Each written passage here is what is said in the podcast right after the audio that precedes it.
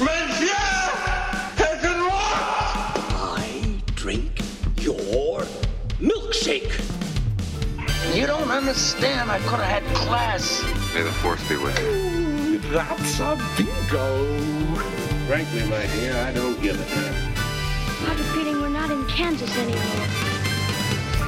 Sejam bem-vindos ao novo episódio de um podcast que cai. Estamos gravando no domingo, dia 24 de novembro. Eu sou Nate Busselli e hoje temos um episódio muito, muito legal para você. Comigo de volta após outra semana de viagens e gravação, Thiago Neres. Fala, Ti. Olá, terráqueos, é bom estar de volta, terras paulistas, sentindo o cheiro de fumaça. E é isso aí, vamos que vamos, que o programa de hoje promete ser bem divertido de fazer. É, hoje temos um episódio muito legal para vocês. É, a gente vai dividir ele em duas partes. A primeira parte a gente vai eleger nosso filme favorito em cinco gêneros, um formato diferente, né? A gente seleciona alguns gêneros e queremos falar sobre alguns filmes que não conseguiram entrar no to nosso top 10.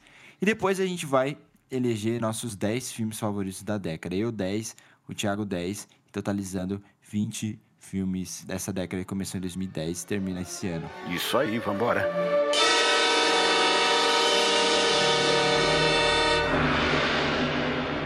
Beleza, então, antes de mais nada, vamos, vamos estabelecer os cinco gêneros que a gente escolheu, né? Então, sci-fi, ficção científica, não fantasia, ficção científica. Exatamente. Ação, aventura, comédia, terror e faroeste. São cinco gêneros bem estabelecidos que a gente... E animação. Tem animação também. E animação. E, anima...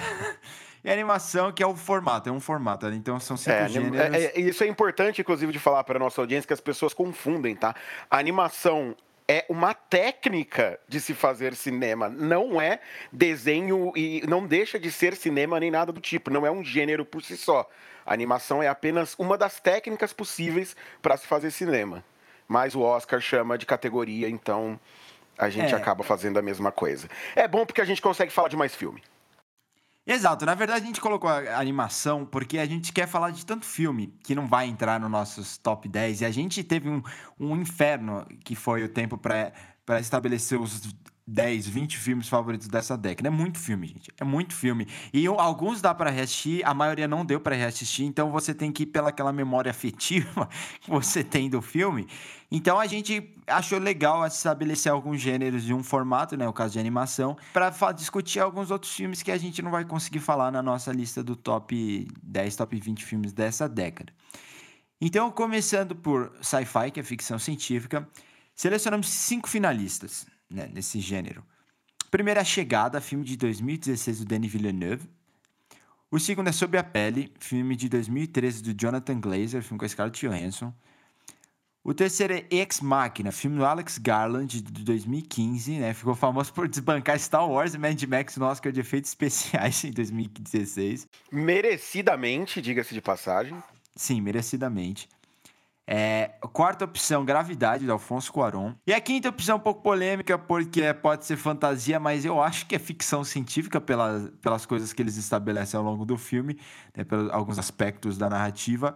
Super 8, de 2011, do J.J. Abrams, que é um filme que eu não lembrava que fazia parte dessa década. Por algum motivo, eu acho que é porque eu vi o filme quando eu tava na escola ainda, e parece não, tanto é por, tempo eu atrás. Acho que é porque, né? Eu acho que é porque Super 8 é um filme... É, é um filme dos anos 80, feito em 2011. E é um filme do Steven Spielberg dirigido pelo J.J. Abrams. Total. Então, Total. então como ele, ele, é um filme que faz essa, é, essas idas e vindas no tempo e essas brincadeiras autorais é, de uma maneira muito positiva, né? Porque o filme é muito bom no fim das contas, ele acaba ficando meio deslocado no tempo na nossa percepção, né? Na nossa memória afetiva.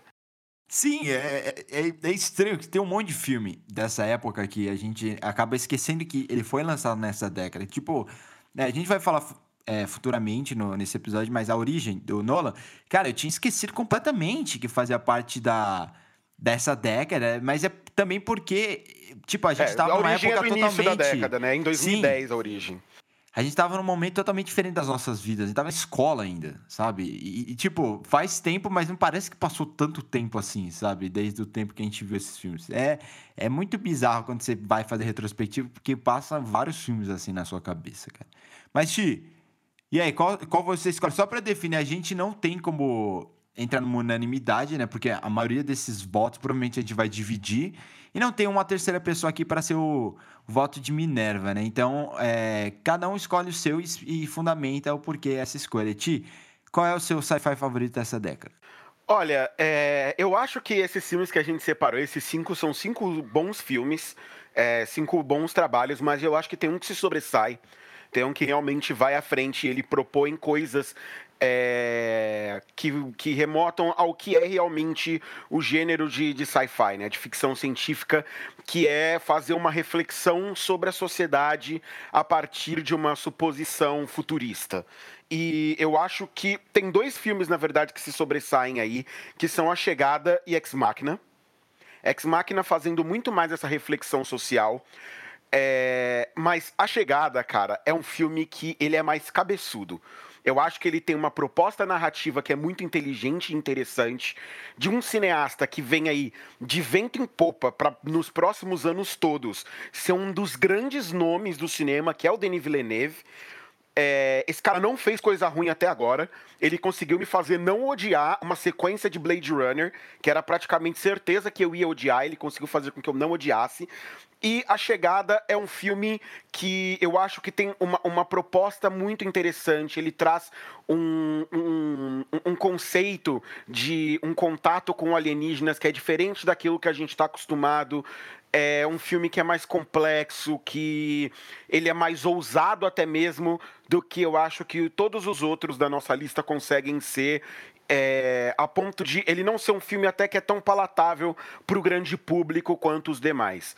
Então, para mim, o, a, ficção científica da década é a chegada, a. É, eu concordo com tudo que você falou. Eu não concordo com a parte do Denis Villeneuve dele eu, eu, te, eu gosto muito dele, mas eu acho que ele ainda tem um caminho, assim, pra... pra eu, eu, eu não gostei muito de... Sabe de Blade Runner 2049. Eu não odiei. Tem muita coisa que eu gosto naquele filme. Isso, isso é um mérito provável, né? Porque é um filme que eu não gostaria de ver. É, então, para mim é um mérito gigante, porque é um filme que não devia existir. Não tinha a menor necessidade de existir um novo Blade Runner. Mas aí fizeram e eu tava pronto para odiar. E, e, o filme não é horrível. Não, não dá para odiar o filme, sabe? É, eu concordo, isso é verdade. É, ele tem, e visualmente ele é muito interessante, né? Visualmente muito, ele é muito interessante. Muito. Eu acho que é o filme mais maduro do Villeneuve visualmente. É, eu, eu acabei não colocando nesse, nesse cinco né? Eu tava em dúvida se eu colocava o Blade Runner 2049, mas eu achei que A Chegada é um filme melhor do Denis Villeneuve, ele representa melhor o que... É um filme narrativamente muito mais desafiador, é um filme... Sim. Complexo. Eu, eu fui com você, lembra? A gente foi junto assistir esse filme no cinema e eu tinha ficado perdido no final. você me explicou lá o que eu tinha perdido, que eu realmente tinha. Meu, eu tinha esquecido alguma, um negócio que aconteceu no filme e aí eu eu desprendi o final, depois eu assisti de novo. É realmente é um filme assim que faz jus a receber o título de ficção científica, como o Ti bem explicou. E, e, um pouco. Mas. Não, e um pouco dos mesmos critérios que você usou, eu uso para escolher o meu favorito. Que é um filme que aos poucos cresceu muito para mim. É o Sob a Pele, é o filme do Jonathan Glazer, é um filme que ah, muitas pessoas, assim, de, esquecem dele, porque realmente é um filme muito pequeno. É um filme com a Scarlett Johansson. É, ela interpreta uma alien, né, que aparece aqui na Terra, e ela basicamente seduz homens, né, para, para consumi-los, né, assim, numa, entre aspas, numa dimensão alienígena, assim, que ela tem.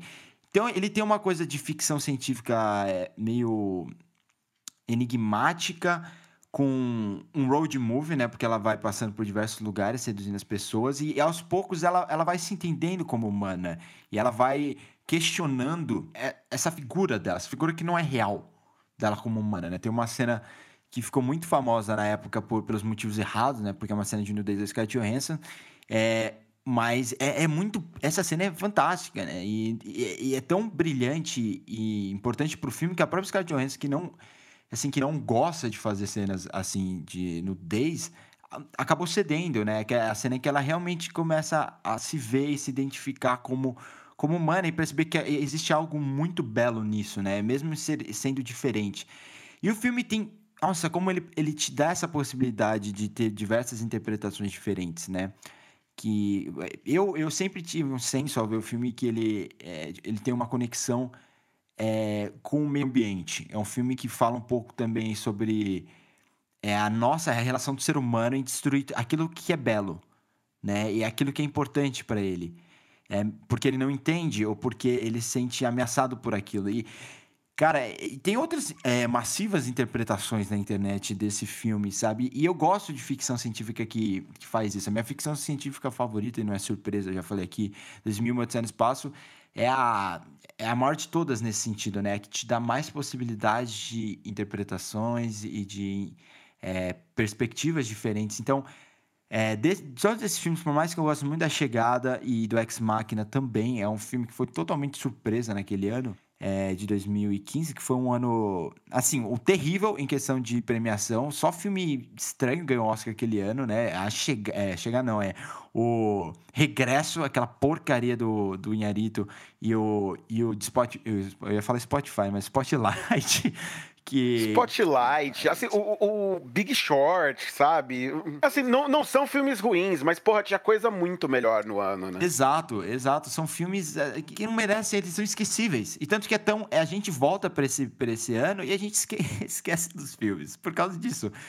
E, e Ex Machina foi um dos principais filmes daquele ano. Mas Sob a Pele, cara, é o filme que mais ressoa comigo. Eu não, eu não tenho como não, não selecionar esse momento. Inclusive, é, considerei considerei muito esse filme para entrar no meu top 20, assim, da década. É, eu gosto também de Sob a Pele, eu não, não, não tenho um, um, um, carinho tão grande pelo filme assim quanto você, mas eu reconheço que é um filme muito competente também, é um filme bem, bem interessante com coisas muito interessantes ali também. Recomendo, inclusive, porque acho que nem todo mundo assistiu, né?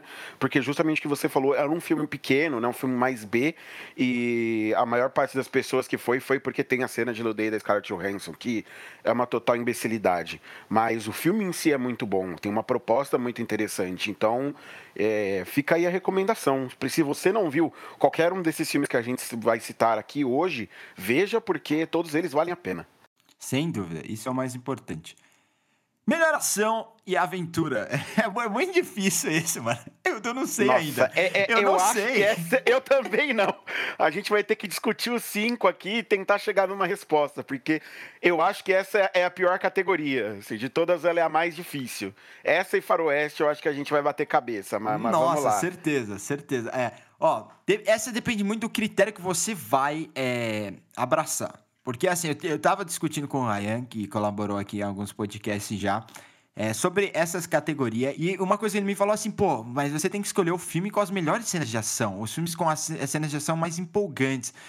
Mas eu fico pensando, mas será, mas eu, será que eu não tenho que escolher o filme, o melhor filme, é, assim, em questão de qualidade mesmo, narrativa, dentro de, desse, dessa, desse gênero de ação? Ou será que eu vou escolher o filme que mais me, me fez sentir? Né? E pelos personagens. Então, cada um desses filmes tem uma relação diferente com vocês. Ou, o filme visualmente mais inventivo. A primeira opção, Missão Impossível Efeito Fallout. É, 2018 é o sexto filme de Missão Impossível dirigido pelo Christopher McQuarrie. Mad Max é a segunda opção, Estrada da Fúria 2015, George Miller, diretor. Terceira opção, Vingadores Ultimato. Saiu esse ano, como vocês sabem, Joe e Anthony Russo são os diretores. É, quarta opção é 007 Skyfall, dirigido pelo Sam Mendes, o filme é de 2011. Caramba, 2011? Não, não, desculpa. Esse filme é de, é de 2012. Eu, eu meu. É, e quinta opção, A Origem, 2010, é, dirigido pelo Christopher Nolan. Menção honrosa eu quero deixar aqui antes da gente começar a falar. Eu sei que o Nathan não gosta muito desse filme, mas para mim esse filme é um puta filme de ação e por todo por tudo aquilo que envolveu o lançamento do filme e tudo mais, eu acho que ele tinha que estar tá aqui até pra gente discutir ele um pouco. Velozes e Furiosos 7 tinha que estar tá aqui, a gente tinha que estar tá falando desse filme. O filme é bom, tem cenas de ação muito bem feitas. É o pipocão, assim, cara, assim, pra não, não botar defeito para ninguém, é para você sentar, desligar o cérebro e curtir carro explodindo por duas horas. Os então, carros... é um filme que não tem defeito e, e, e bem, é, é, é, é, o filme é, é, o filme máximo do choque de cultura. Então não dá para você ignorar esse filme. Eu acho que inclusive o pessoal do choque de cultura seria capaz de votar essa categoria muito melhor do que eu e o Natan, mas a gente vai fazer um esforço para ficar à altura deles. Porque se você pensar, todos esses filmes têm corrida de carro, tem carro explodindo, tem homens bombados batendo uns nos outros, às vezes com barras de ferro e às vezes com as mãos nuas. Então todos esses filmes se encaixam no, no, no prêmio carburador de, de prata. É, é verdade. Assim, eu, eu não gosto de Velozes Furiosos. É, eu, eu acho o, o quinto, por mais bizarro que ele seja, o mais interessante, que é o do Rio, né? É, que também foi lançado nessa década. Mas o 7 tem carro pulando prédio. Pulando não, é atravessando prédio, né? Tipo, é um nível de. Tem, é isso que é maravilhoso, é surtado. É surtadaço. Mas o, o da hora dessa categoria é que a gente poderia criar subcategorias dentro dela, né? Tipo, melhor, como você mesmo falou, é melhor perseguição de carro, melhor explosão. E são coisas legais de fazer, mas a gente teria que rever todos esses filmes. A gente não tem tempo para isso, infelizmente. E, aí a gente, como eu falei, alguns filmes estão mais frescos na nossa memória, como Vingadores Ultimato, né? Como Missão Impossível, que saiu no passado. Mas, cara, eu não consigo é, deixar de pensar que um dos filmes mais surtados que eu vi no cinema, em questão de, assim, não tem, não tem é, um respiro é, ele, te, ele te faz sentir exatamente o que o diretor quer que você sen, é, sinta. É, ele tem uma mensagem muito interessante, ele tem uma, uma narrativa bem desafiadora. Ele é um filme extremamente difícil de se gravar e eu não consigo esquecer como visualmente esse filme é espetacular. Para mim é Mad Max, a Estrada da Fúria. E, e, e, assim, a minha dúvida em relação a essa categoria é o seguinte: é, Mad Max Estrada da Fúria, ele, isso é, sem, isso é sem dúvida, ele é um dos melhores filmes de ação já feitos. Pelas, mas se você isolar ele dentro de um gênero, e como o, o Ryan mencionou ontem, você falar, pô, as cenas de ação mais empolgantes provavelmente não estão nesse filme, elas estão no Missão Impossível e no Vingadores Ultimato, você começa a ter dúvida, sabe? As cenas do Missão Impossível, elas são inacreditáveis em questão de ação. Eu, eu mesmo, ano passado, eu dei cinco, eu dei cinco estrelas para esse filme, porque a proposta dele é ser uma montanha russa e que você vá ver esse filme e se divirta e se deixe levar pelas cenas de ação chutadas que são, foram filmadas de verdade, assim, nenhuma delas é CGI, né? E, e o filme cumpre perfeitamente essa proposta. Tom Cruise parece que rejuvenesce a cada dia e tal. E o Vingadores também, ele, é um, ele tem um feito histórico, né? Por ter, juntar aí 10 anos, 11 anos de de narrativa no cinema, num fechamento extremamente épico e imprevisível, uma narrativa muito boa até, para um filme de entretenimento, é um pipoca. Mas eu, eu não consigo, Thiago, eu não consigo me desgrudar da experiência que eu tive vendo o Mad Max. Na época, inclusive, eu estava nos Estados Unidos, né? Eu não consegui nem ver com vocês esse filme, mas não vi nem IMAX, e mesmo assim ele teve um impacto tão grande em mim. É, cara, é, eu falei, a gente falou que essa categoria era a categoria mais difícil de votar, por, é, justamente por isso, porque todos os filmes eles têm seus méritos e é, do mais recente, que é o efeito Fallout, que eu acho que é um novo, um novo ar, né, dentro da franquia Missão Impossível. Não que ela viesse de filmes ruins, mas que esse eu acho que ele está ainda acima, né, dos demais filmes da franquia e entrega um resultado muito bom, mostrando o, mostrando que o Tom Cruise ainda tem muita lenha para queimar em Hollywood. É, e aí você tem Mad Max, que é tudo que você acabou de dizer, Vingadores, que eu acho que a melhor maneira de descrever esse filme é grandioso. Né? Ele é grandioso, ele consegue ser um, um, um, ponto maior do que todos os outros que a gente tá falando, que a gente vai discutir na categoria.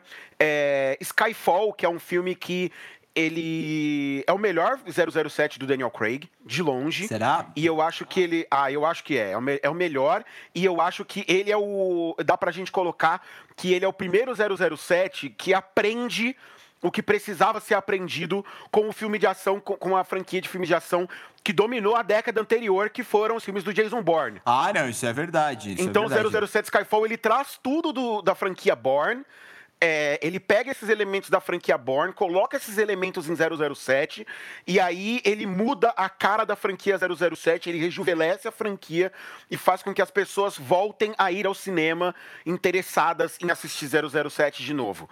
E aí você tem a Origem, que é basicamente um thriller é, de ação ali que o Christopher Nolan desenvolve. Acho que é um dos filmes mais dinâmicos do Nolan, com, uma, é, com maior aplicação de ação. É um filme visualmente muito interessante, com propostas, é, com propostas interessantes de trama. Acho que é o mais.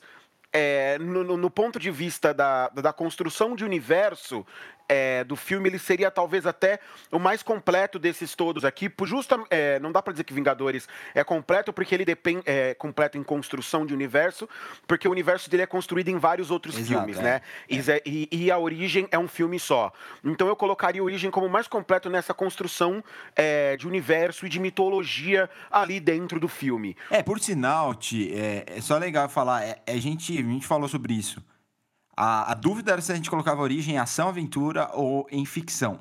Só que a gente acha que esse filme funciona melhor como ação. Eu acho que ficção ele, ele não tem. É, ele não constrói tão bem uma assim um universo de, de ficção científica, né? Ele é uma coisa meio fantasiosa, mas a melhor coisa do filme realmente é como ele funciona como um thriller de ação, como ele te Sim, deixa à beira a, do, a Origem é um filme que inclusive me lembra, me lembra muito Jumper. É, porque é um filme que ele tem um elemento ali sobrenatural, mas o foco do filme é todo na ação. Né? O foco do filme é, é, todo na trama que ele desenvolve e a ação e a maneira como ela acontece. Né? Esse filme sendo bastante dinâmico. Então nós temos aqui cinco filmes, que são cinco filmes muito diferentes uns entre os outros. Eu acho que os que mais se, parece, se parecem, no fim das contas, são Missão Impossível e 007. Mas mesmo assim, são filmes bem diferentes. E, mas apesar de tudo isso que eu falei, eu sou forçado a concordar com você. Mad Max, para mim, tá um passo à frente de todos esses filmes.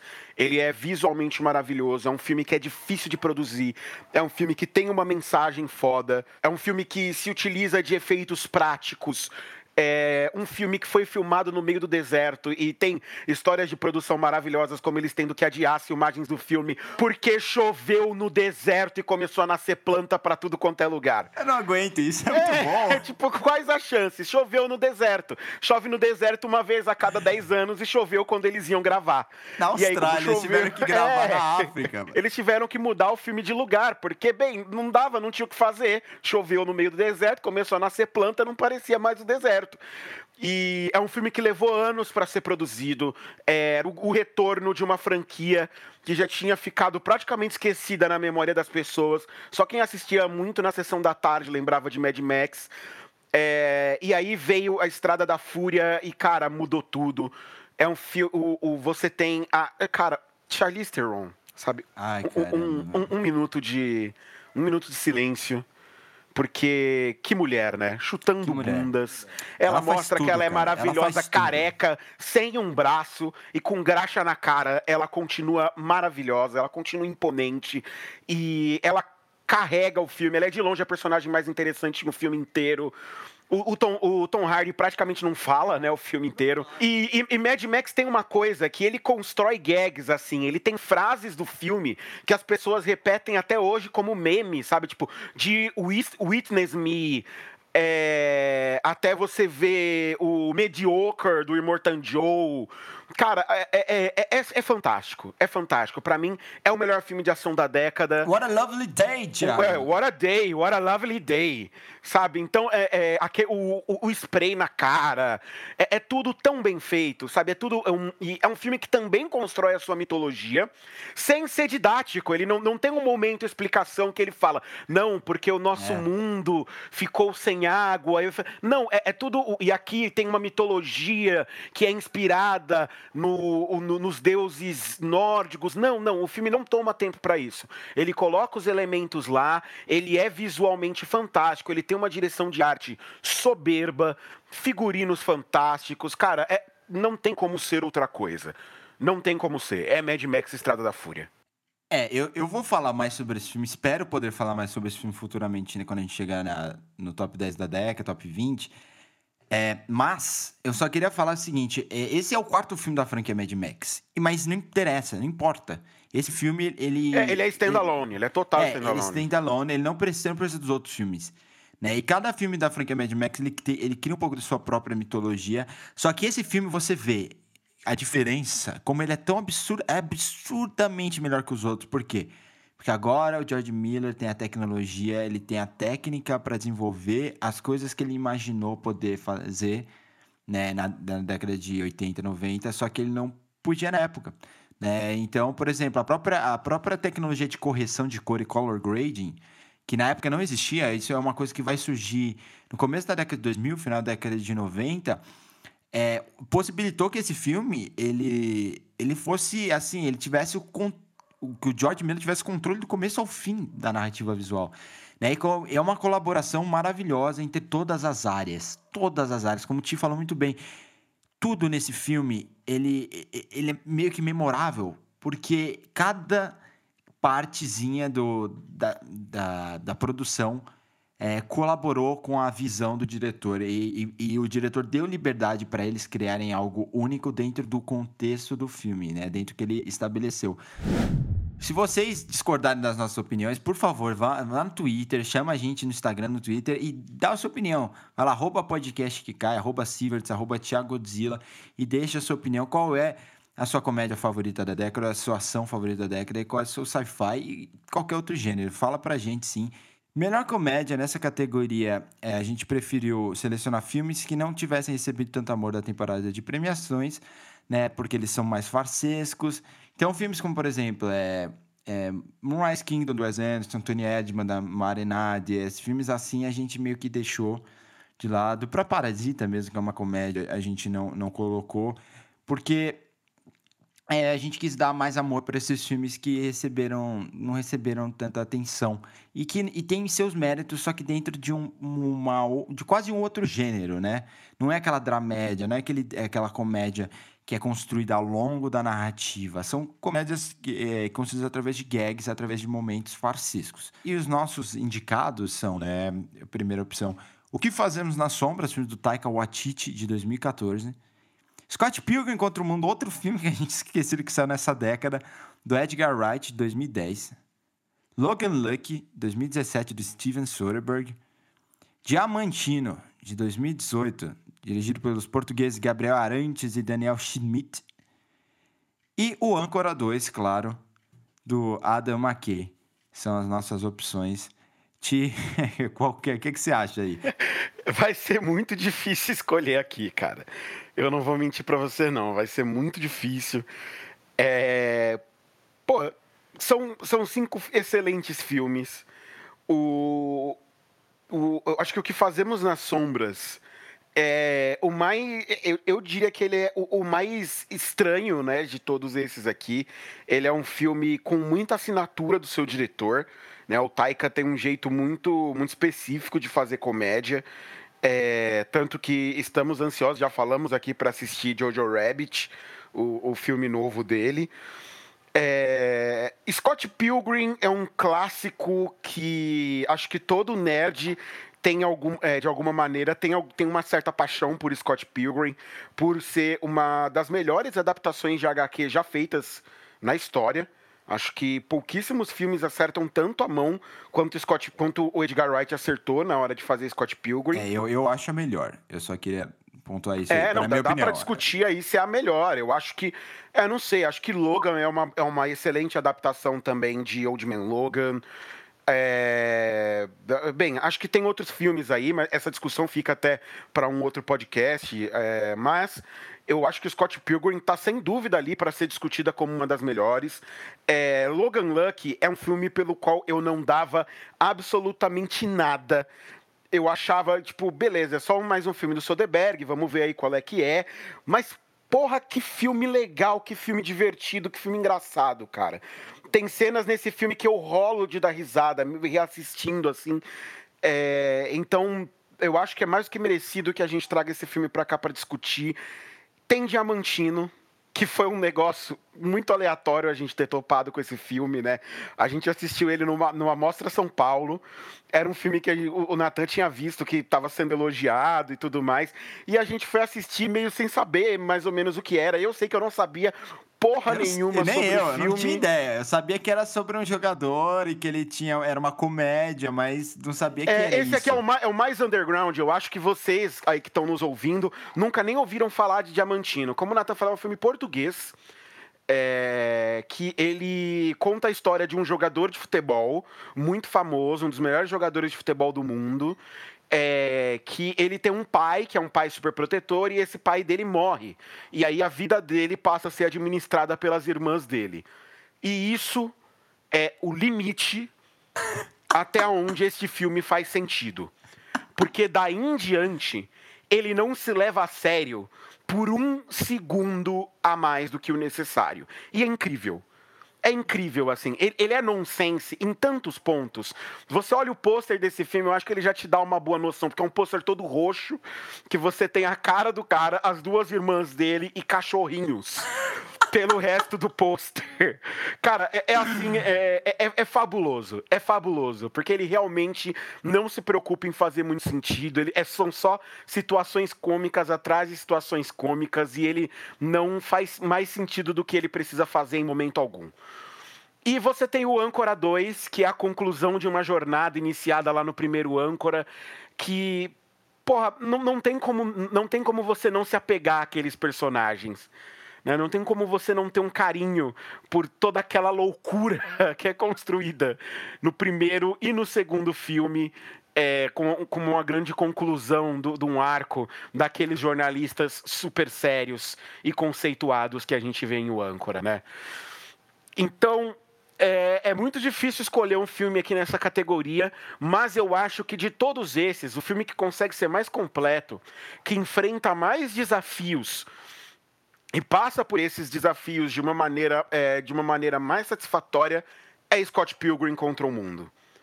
É, ele tem um material de origem que é muito bom, mas fazer o processo de adaptação da maneira como ele faz, com a qualidade que ele faz, trazendo ali uma série de referências para dentro do filme, é, sem perder o seu tom de farsa, sem ficar em nenhum momento exagerado, é, transpondo uma linguagem que se não tivesse uma mão boa ali, talvez nem funcionasse. É, trazendo aquelas informações todas dos quadrinhos para o filme. Então, é, eu escolho o Scott Pilgrim. Cara, é, é, muito difícil isso, porque cada comédia dessas, ela, elas têm suas particularidades e elas funcionam. De, é, elas são coradas em aspectos diferentes, né? O Ancora 2 é um filme que depende muito dos atores para o humor funcionar, do timing do Will Ferrell fazendo coisas absurdas e em, em momento algum aquela cara séria dele desmanchar. Aquilo é incrível, né? E o, o Steve Carell, Hilário. Então, o, o, é um filme, o Ancora 2 é um filme que depende muito dos atores e do timing. O Diamantino é, é, é, é meio que surrealismo ali que faz o filme tão cômico, porque a cada coisa maluca que acontece no filme, você quando sua mente se questiona o que você está vendo, você não consegue não rir, porque é tudo imprevisível, tudo inesperado, né? O Logan Lucky, ele já é um, uma comédia que funciona a partir de gags dentro de uma narrativa de, de roubo, né? Do, de heist, né? Daquele, de assalto a banco, né? Mas o Scott Pilgrim contra o Mundo, como o Thiago mencionou, ele é uma adaptação de um quadrinho e tudo é engraçado porque é meio que um universo assim super nerd que só a gente que, que é nerd, que cresceu lendo quadrinho, que assim, cresceu nesse universo que envolve jogos 8-bit, que envolve cinema, cultura pop, vai vai é, abraçar tudo que esse filme é, te vende, né? E o que fazemos nas sombras é é uma grande paródia, né? É uma grande paródia dos filmes de vampiro. Então, cada um desses filmes funciona dentro do seu da sua narrativa e de suas particularidades. Eu acho que o Ancora 2, se você isolar, foi uma das vezes que eu mais vi no cinema na minha vida. Porque é, não tem como, né? São situações bizarras e, aqueles, e os atores são bons demais para comédia. São alguns melhores atores de comédia dessa geração, sabe? É o Will Ferrell, Steve Carell e o Paul Rudd juntos, sabe? E aí, no final, tem aquela briga gigante, sabe? Entre âncoras de diversas emissoras. E aí não faz sentido nenhum, aparece um fantasma. Facções, né? Facções. então, é, é, é muito bom, mas assim, desses filmes, é, o critério que mais o que assim que separa dos outros, que, é, que desempata para mim vai ser qual filme que eu, eu viria mais vezes, qual filme desses que eu consigo ver mais vezes e me divertir cada vez. E pensando assim, eu vou ficar com o que fazemos nas sombras. Mas assim, Diamantino, como vocês perceberam, a gente riu lembrando das coisas do filme. É talvez é que é o filme mais recente nessa lista, é o filme de 2018. Talvez daqui a alguns anos Diamantino seja o nosso favorito, porque tem que ter mais tempo, sabe? Sim, sim. Se tem um filme que você dessa lista aqui que vocês devem assistir, esse filme é Diamantino. É um filme bem B, assim, pouquíssimas pessoas viram, mas, nossa, vale cada segundo. Cada segundo. Melhor terror. Vixe. Vamos lá, as opções. Esse, eu- esse eu já sei, e eu, eu acredito que você já sabe qual é a minha escolha, mas vamos lá. É, eu acho que a gente vai concordar, mas vai doer deixar os outros pra trás. A Bruxa, 2015, Robert Eggers. Babadook, da Jennifer Kent, que é de 2014, por sinal. Corra, 2017, do Jordan Peele. Boa Noite Mamãe, de 2014, um filme austríaco da Verônica Franz. Ele é do Severin Fiala, gostei do sobrenome. É Hereditário, de 2018, do Ari Aster. Invocação do Mal, né, filme de 2013, do James Wan. É, eu, assim, Corra é o filme aí que mais é mais discutível, né? Que tem gente que vai achar que é comédia. Pra mim, ele é, ele é um terror. Assim, o gênero Ah, é terror. É terror, sem E dúvida. ele cruza os gêneros, assim, meio que nem o Hereditário cruza um pouco também. É um filme bem moderno dentro da, da sua narrativa. Mas eu, para mim aqui é no-brainer, sabe? A bruxa. A bruxa não- tem como. É, É, não, não tem muito o que discutir. Tem que ser a bruxa. Os outros são bons filmes, mas a bruxa é um jovem clássico.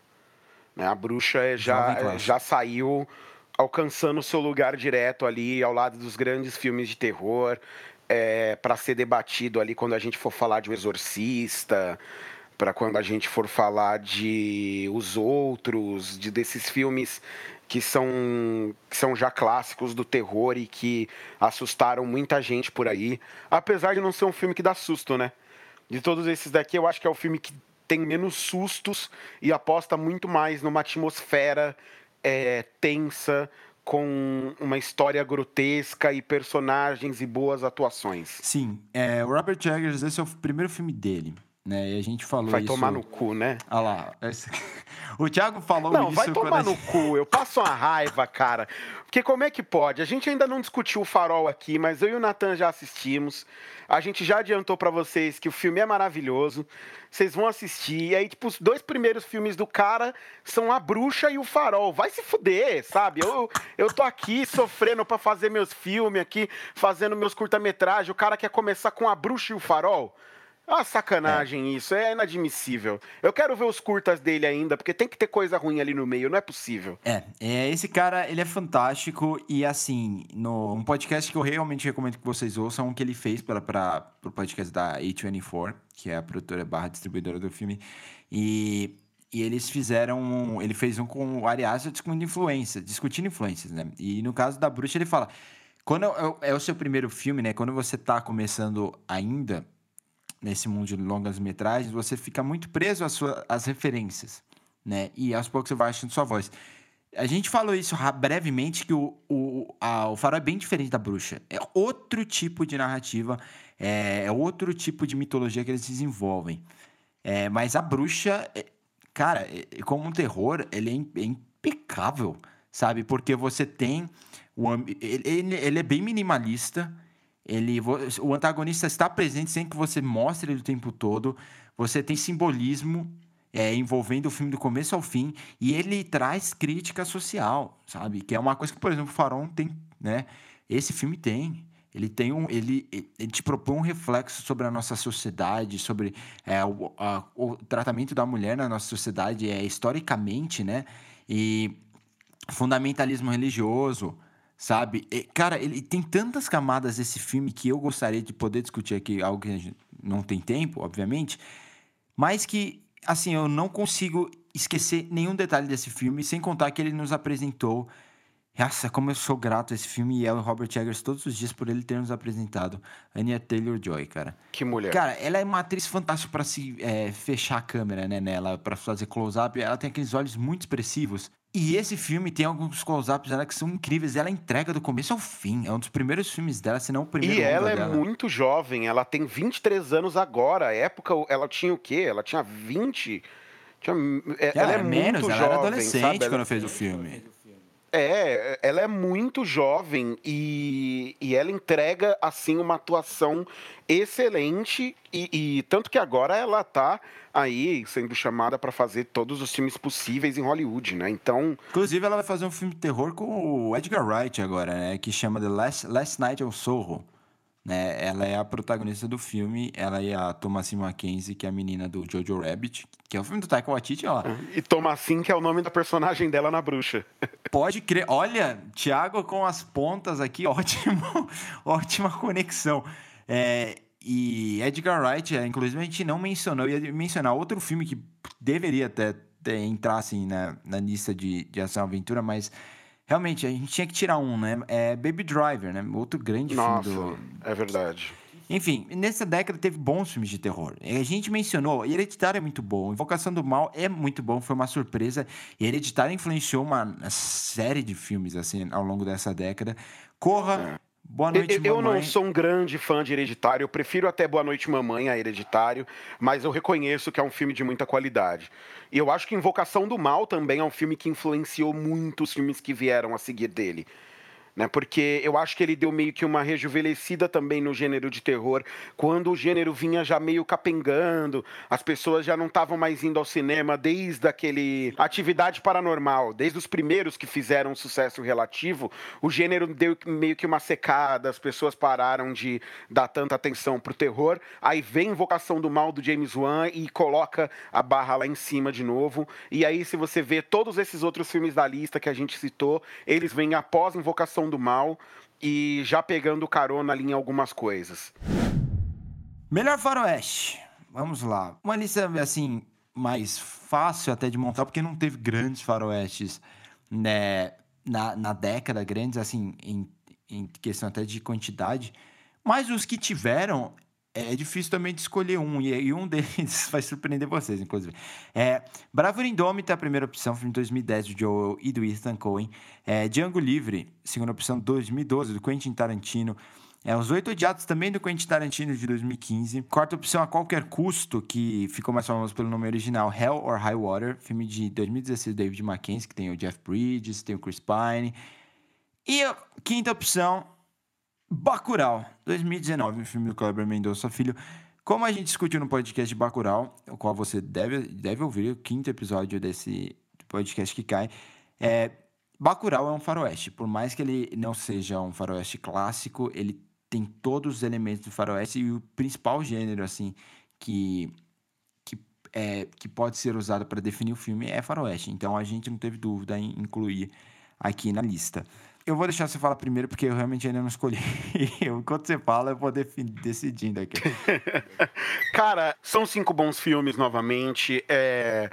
Dois filmes do Tarantino, né? Pra mostrar como ele estava afeiçoado ao gênero né, nesses últimos dez anos. Ele praticamente passou aí o, e, e, até acho que até o Era uma vez em Hollywood ainda preserva alguns elementos ah, ali, né? Total, ainda acaba ainda preservando alguns elementos é, de faroeste. Então, praticamente dá para dizer que o Tarantino passou uma década fazendo faroeste. Ele passou uma década da vida dele só aproveitando esse tipo, é, esse gênero e fazendo filmes muito diferentes, né? Porque Django é uma coisa e os, outro, os Oito Odiados é outra coisa completamente diferente com uma outra proposta, uma outra dinâmica de elenco. É, eu diria até que é um filme mais completo do que Django. Uhum.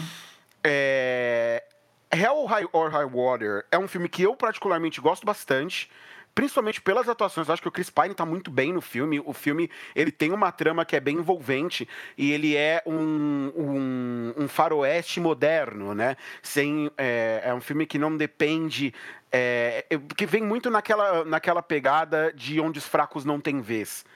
Né, que também é um, um respiro no gênero, trazendo o faroeste para o mundo moderno, mas preservando aquela coisa é, mais brucutu por assim dizer, dessas regiões é, mais áridas dos Estados Unidos e tudo mais. E Bacurau, a gente já falou, acho que é o quarto podcast que a gente toca no assunto de Bacurau, é. que a gente passa para que a gente passa por esse filme. É, como você já, já disse, ele é um filme que preenche todos os requisitos, que também faz ali um faroeste moderno, utilizando justamente essa parte mais árida do Brasil, essas partes mais isoladas, aonde a lei ela não vigora daquela maneira que as pessoas acham que deveria vigorar, né? O meu filme favorito, no, é, no fim das contas, é o que eu não citei até agora, que é Bravura Indômita. É, quem me conhece, eu não sei se eu já parei aqui uns cinco minutinhos para espalhar a palavra de Joey Ethan Amém. Cohen, mas vocês devem saber que eu sou uma bitch desses dois. Assim, não, é, eu amo os filmes do, do, dos irmãos Cohen. Nós vamos falar de mais filmes dos irmãos Cohen ainda hoje, me aguardem. É... E Bravura Indômita, eu acho que ele é o mais completo de todos esses filmes. Ele é o filme que ele tem essa, é, essa exploração desse ambiente mais árido, aonde a lei não alcança e as pessoas acabam fazendo justiça pelas próprias mãos, mas ele também tem aquela boa dose de comédia que tá embutida ali em todos os filmes dos irmãos Coen. E aí eu para solidificar de uma vez por todas a minha opinião sobre esse filme, eu tenho que trazer alguns nomes aqui. Haley Steinfeld, Jeff Bridges, Matt Damon e Josh Brolin. É um elenco maravilhoso na mão de dois puta diretores que também são essencialmente diretores de atores, sabe? É o que eles gostam de fazer, o que eles são bons, são é realmente direcionar os seus atores em, em, em, filmes bem construídos. E toda vez que os Jeff Bridges chega próximo aos irmãos Coen, sai filmão. Toda vez que esses dois passam, que, que, esses três passam próximos uns dos outros, sai um puta filme. Em Bravura Indômita não é diferente. Então, para mim, é, é, é, o melhor faroeste. Cara, eu, eu vou ser sério, eu não tenho como discutir. Eu, eu, por mais que eu não tivesse definido, e ainda é muito difícil para mim, porque eu gosto muito dos Oito Odiados, é, mas o True Grit é o filme que eu... Foi um dos meus filmes favoritos de 2010. É, tá ali no top 3. E as pessoas esquecem, às vezes, quão bom esse filme, porque, primeiro, que tem um filme um, de 69 que não é nada bom, por sinal, é um filme bem fraco. É, o John Wayne acabou ganhando o Oscar porque ele nunca tinha sido premiado, já era velho, aquela coisa da academia. E, e o Jeff Bridges destrói no papel de, nesse filme. Matt Damon é muito bom. A gente. Eu quero mencionar dois atores nessa categoria. Vamos, vamos também parar um minuto aqui para espalhar a palavra de Matt Sim. Damon. Que carisma puro esse homem, né, cara? Ele, nossa. É, carisma puro e ele é muito bom ator. A gente esquece, porque assim, o Matt Damon ele passou tanto tempo. Ele, ele logo que ele começou, ele ganhou um Oscar de roteiro original pelo Gênio Indomável, lá em 98, né? Aí ele fez alguns filmes com o Kevin Smith, né? Depois começou a fazer filme de ação. E ele virou uma estrela de ação, ele virou uma improvável estrela de ação, porque o Matt Damon nunca, ele não era esse tipo de ator. Ele era o ator do talentoso Ripley, né? Ele era o cara, assim, realmente talentoso, que tinha um coração enorme e um carisma grande, né? Ele não era um ator para fazer filme de ação. E aí ele virou essa estrela de ação com a série do Bourne, né? Identidade Bourne, Supremacia e Ultimato. E fez também os Infiltrados nesse meio termo, né? Essa sequência do Matt Damon é espetacular na década de 2000. E aí, depois que acabou a trilogia do Bourne, ele meio que deu um passo para trás e voltou a fazer alguns desses filmes menos explosivos, né? Ele fez Compramos o Zoológico, que é um filme, é, um filme ok, é um feel good movie, mas desse, ele, gosto, ele é bom no filme. Aí ele fez o Perdidos em Marte, né? É, Perdido em Marte, na verdade, desculpa. E ele, ele faz o filme bom, porque o, a, a câmera fica no filme todo, ele tá sozinho, ele tá todo sozinho. Se ele não for carismático o suficiente, o filme não funciona. Ele fez Invictus. E aí, esse ano, ele fez outro filme que você vê como ele é bom ator, que é o Ford Ferrari. Ele é o melhor, ele é o melhor do filme. Assim, o Christian Bale é sempre muito bom, mas o, o coração do filme é o Matt Damon. E, e, e, esse, e o coração que ele sempre é em seus filmes é importante, porque é o cara, é o personagem que vai te manter empolgado e comprando tudo que o filme está tentando te vender. O Chris Pine é a mesma coisa, ele parece o Matt Damon. É incrível isso, né? Como, você parou pensar como o Chris Pine realmente é, tem um paralelo com o Matt Damon? E, e, e, é absurdo que esse cara nunca tenha sido indicado a nada, premiado por nada, porque ele realmente ele é muito bom em tudo que ele faz. Só que porque ele é sempre o, o galã, o cara com coração, meio que um Gary Cooper assim mais moderno, e que não é. Ele não, ele não vai perder 30 quilos para interpretar um papel, né? E as pessoas acabam deixando de lado, mas caramba, o Chris Pine é uma estrela. O Chris Pine é uma estrela. Melhor animação: Toy Story 3, 2010, dirigido pelo Lee Unkrich. Divertidamente, 2015, dirigido pelo Pete Doctor. C. As Aventuras de Tintin, 2011, dirigido pelo Spielberg. Anomalisa, 2015, dirigido pelo Charlie Kaufman e o Duke Johnson. E a última opção, um filme que vocês viram recentemente, Homem-Aranha e Aranha Verso 2018. É, Peter Ramsey, Bob Perichetti e Rodney Rothman são os diretores. Ti, você deve saber minha escolha, provavelmente, então vou deixar você falar primeiro. É, cara, é, eu acho que nós temos aqui não só cinco das melhores animações dos últimos dez anos, mas talvez das melhores animações já feitas aí. É, principalmente esses três primeiros que você citou: Toy Story 3, Divertidamente e As Aventuras de Tintim. É, eu gosto muito de todos esses filmes. É, Anomalisa, eu acho que é um filme que fica muito à parte dos demais, justamente por ser um filme extremamente adulto, cujo e, e que, e que deixa muito claro é, isso que a gente falou de que a animação ela é só uma técnica para você contar a história. É porque a Anomalisa não é nada infantil, muito pelo contrário. E é, é um filme, acho que é o mais cabeçudo até de todos esses daqui. Sim, bem complexo. Mas é, é, é, um filme bem complexo. É, Aranha Verso é um filme de super-herói, um dos melhores filmes do Homem-Aranha já feito. Acho que fica ali, ficaria ali para disputar com os dois, os dois primeiros Homem-Aranhas do Sanheim. É, para encontrar o seu lugar ali nos, nas melhores adaptações do, do Teioso na história. É, e falando do, o, do, dos outros três, Toy Story é a Pixar mostrando pra gente que ela não tem limites, né? Era aquele filme que quando foi anunciado, todos os fãs de Toy Story falaram: "Mas pra quê?" Não tem necessidade. Pra que um terceiro Toy Story? Ninguém precisa de um terceiro Toy Story. Não, não, não tem por que fazer um Toy Story 3. E aí é o melhor filme da franquia. Aí ele sai e ele é o melhor filme da franquia, ele é o filme mais emocional, ele é o filme que apela mais para a nostalgia de quem assiste e que faz você ter uma relação automática com aqueles personagens e te entrega uma história que chega a ser até intimista.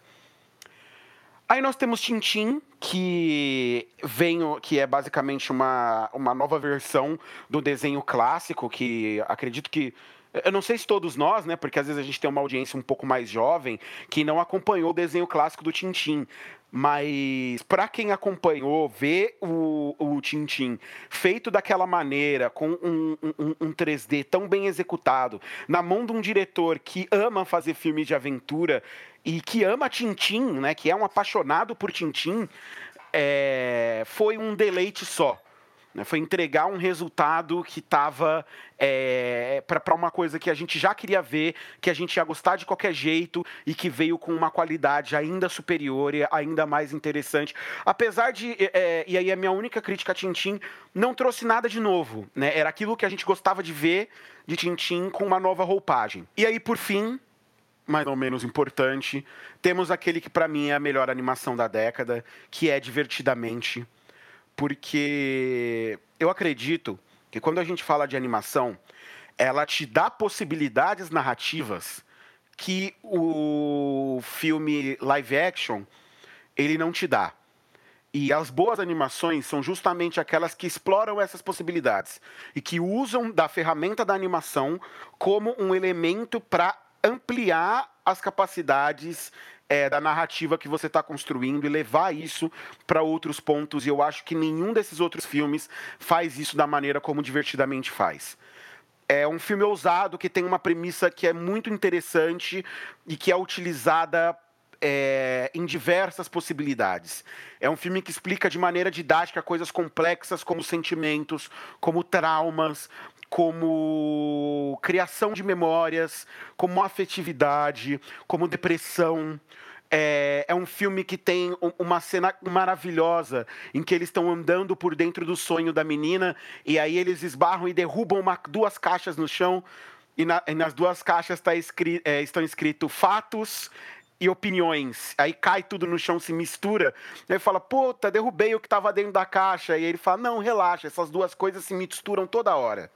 É muito bom. Dentro da cabeça da gente. Isso aí se mistura o tempo inteiro. Então, é, é, é, ele é um filme de uma sutileza. Sabe? É um filme que é capaz de fazer dar risada, é um filme que é capaz de fazer chorar com aquela cena de abrir um buraco no coração, que é quando o amigo imaginário da menina desaparece. É, e ele consegue fazer, ele consegue pegar vários aspectos que são reais da psique humana e traduzir esses aspectos para uma animação que é sim feita para crianças, mas é feita para crianças e para adultos de uma maneira tão didática e tão fácil de compreender que ele acaba ensinando diversas lições para quem está assistindo o filme. É, e era um filme que eu me lembro muito bem que quando eu vi o primeiro trailer desse filme, eu falei, cara, isso aqui vai ser um filmaço porque a Pixar não brinca em serviço. A plot, a ideia inicial desse filme é muito interessante se eles não fizerem cagada, isso aqui vai ser um dos melhores filmes que a Pixar já fez. E dito e feito. Para mim, é um dos melhores filmes da Pixar, tá ali no top 5 do estúdio, que é um dia que a gente. É um programa que a gente ainda vai fazer. A gente ainda vai passar um tempo discutindo os melhores filmes da Pixar com vocês. Mas eu vou esperar esse dia para entrar em mais detalhes, para que aí a gente possa discutir o quão maravilhoso é divertidamente. Para mim, a gente mencionou já nesse podcast os dois melhores filmes de 2015, que é Mad Max, Será da Fúria e Divertidamente.